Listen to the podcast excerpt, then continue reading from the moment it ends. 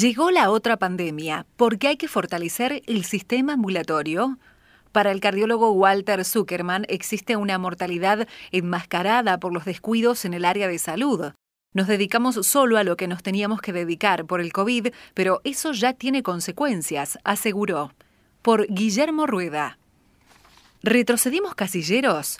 Sí, la pandemia nos hizo retroceder varios. Por la baja cantidad de atención de pacientes, descuidamos patologías cardiovasculares y oncológicas, así como enfermedades crónicas. El dato no es menor por la implicancia que conlleva en esta coyuntura. El doctor Walter Zuckerman, especialista en cardiología, se refiere a la otra pandemia que transita la sociedad como consecuencia del coronavirus por el COVID-19. ¿Qué hay que hacer? Ahí están las decisiones de las cabezas de los sistemas de salud, pero yo prestaría mucha atención al sistema ambulatorio, añadió. Hay que fortalecerlo y no pensar solo en las terapias intensivas o en el hospital de internación, sino en tener preparado el sistema ambulatorio para el control de estas patologías. Debemos trabajar en esto porque no sabemos por cuánto se extenderá la pandemia, aseguró Zuckerman en diálogo con la nueva. ¿Cuándo empezarán las dificultades? Ya las vemos, están. No las sabemos exactamente en cifras, pero me ha tocado encontrarme con patologías mucho más graves y agudas en el consultorio que antes no veía en un hospital. ¿Qué pasó? Nos dedicamos a algo que nos teníamos que dedicar, el COVID, y así preparamos los hospitales. Sin querer esa población de pacientes se descuidó. Hoy existe una mortalidad enmascarada por descuido del sistema de salud hacia ellos y de ellos por no seguir como corresponde con los controles. No tener el sistema de salud completo también ha aumentado la mortalidad por patologías ajenas al COVID. ¿Se está a tiempo para hacer adecuaciones? Sí, el tema es que la capacidad humana de enfermeros, técnicos y médicos tiene un límite. Insisto, si uno agrega a los que se han enfermado y a los que son de riesgo, a quienes se toman licencias por contagio, y peor aún, a los compañeros que han fallecido, deduce que nos enfrentamos a un recurso acotado, los nuevos médicos. ¿Cómo viene la nueva generación de médicos? En Bahía Blanca estamos muy bien. Es una ciudad que al tener una facultad de medicina y hospitales con residencia, que también captan a profesionales de la zona, posibilita que haya una importante población de médicos jóvenes y capacitados. El problema quizá está en que van solo hacia una orientación de especialidades y así otras se quedan desprotegidas. Por ejemplo, las de áreas intensivas, es decir, faltan médicos para terapias intensivas, para neonatología y para unidades de recuperación cardiovascular o coronaria. Sucede porque la generación joven busca otras especialidades, acaso porque les sean más rentables o les representen otra calidad de vida. Esta es una falencia y se tiene que modificar. Es un resorte de las autoridades poder hacerlo completo en todos sus eslabones y no en los más cómodos o en los que menos inconvenientes eventuales genera.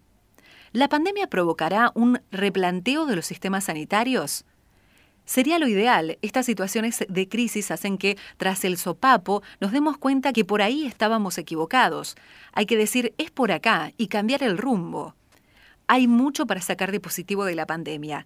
No puede decirse que le hizo bien a la salud, pero generará cambios en cuestiones que no advertíamos que estábamos haciendo mal. ¿Esto tiene que ver con políticas sanitarias o con inversiones económicas? Van de la mano. La salud es básicamente una cuestión de política sanitaria donde es fundamental proteger a la población. En este sentido, los países más desarrollados, como Inglaterra, por ejemplo, tienen un formato que cuida a todos de la misma manera. Vos podrás tener una excepción si tenés el recurso económico o una obra social determinada, pero en general se requiere de una cobertura homogénea. Eso es interesante de analizar para empezar a desarrollar acá. ¿Cómo imaginas la pospandemia? Espero que con un recuerdo de lo atravesado y no como sucede siempre en la Argentina, en que todo pasa y al final volvemos a las comodidades. Merece recordarse como un año durísimo, con grandes pérdidas de vida, con toda la gente encerrada y con un desastre en la fase económica por la partida de empleos. ¿Cómo se transitó y transita en Bahía Blanca? Pensé que íbamos a estar bien, pero fuimos aprendiendo y nos fuimos equivocando, desde las autoridades hasta los que participamos del área de salud en los pasillos hospitalarios. ¿Se equivocaron más de lo que acertaron? Sin dudas, en este tema sí, incluso porque la medicina también juega con el error. ¿Con el error? El error está en las personas que hacen. Si veo a un solo paciente, mi probabilidad de error será menor, pero si atiendo a 20 casos, será un margen mayor. Pero no por eso voy a dejar de atender. En este caso pensamos que el margen iba a ir para un lado y fue para el otro. Nada es exacto en la medicina, ni seguro. Ciencia y Tecnología 2021. La ciencia ha avanzado mucho en los últimos años, incluso más de lo que se esperaba. ¿Qué pasó con el coronavirus? ¿Se lo subestimó? No creo que sea tan así. Sí es cierto que la pandemia le pegó a los países más desarrollados, con más potencial en tecnología y con muchos más recursos humanos que nosotros, por ejemplo. ¿Qué quiere decir que cuando a veces suceden hechos de manera global, en medicina no podemos decir que a tal país le fue mejor que a otro, ya que en este caso nos fue a todos más o menos parecido, mal? Respecto de los tiempos hay una salvedad. Nunca había algo tan rápido en desarrollo de medicamentos como este año. Para recetar un medicamento de los que tomamos a diario deben transcurrir muchos años. En este caso la ciencia y los investigadores lograron que se comenzara con la vacunación.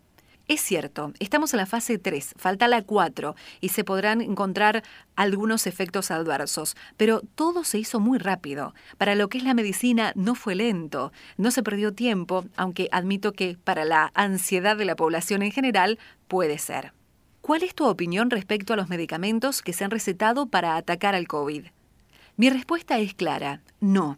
Lo que no se hace con un rigor científico, con determinadas fases y demás, no se puede aceptar, ya que lo mágico es impredecible. ¿La ivermectina es un ejemplo? Sí, siempre voy al nivel de evidencia más alto. La medicación que te voy a dar para un caso puntual debe tener un consenso científico determinado para ser utilizada. Lo que sucede es que a veces las evoluciones de los virus son favorables per se y se puede suponer que es por un medicamento. Un efecto típico sucede con los antibióticos.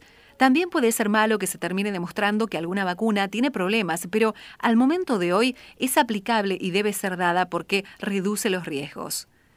Sobre infartos y otros eventos cardíacos. En cuestiones cardiovasculares, ¿existe un ranking de los pacientes más expuestos al coronavirus? Sí, lo da la gravedad, no solo para este germen, sino para cualquier otro. En un paciente que tiene el corazón deteriorado, dilatado, con mala función y que le cuesta en lo cotidiano por la falta de aire, el virus se muestra más agresivo.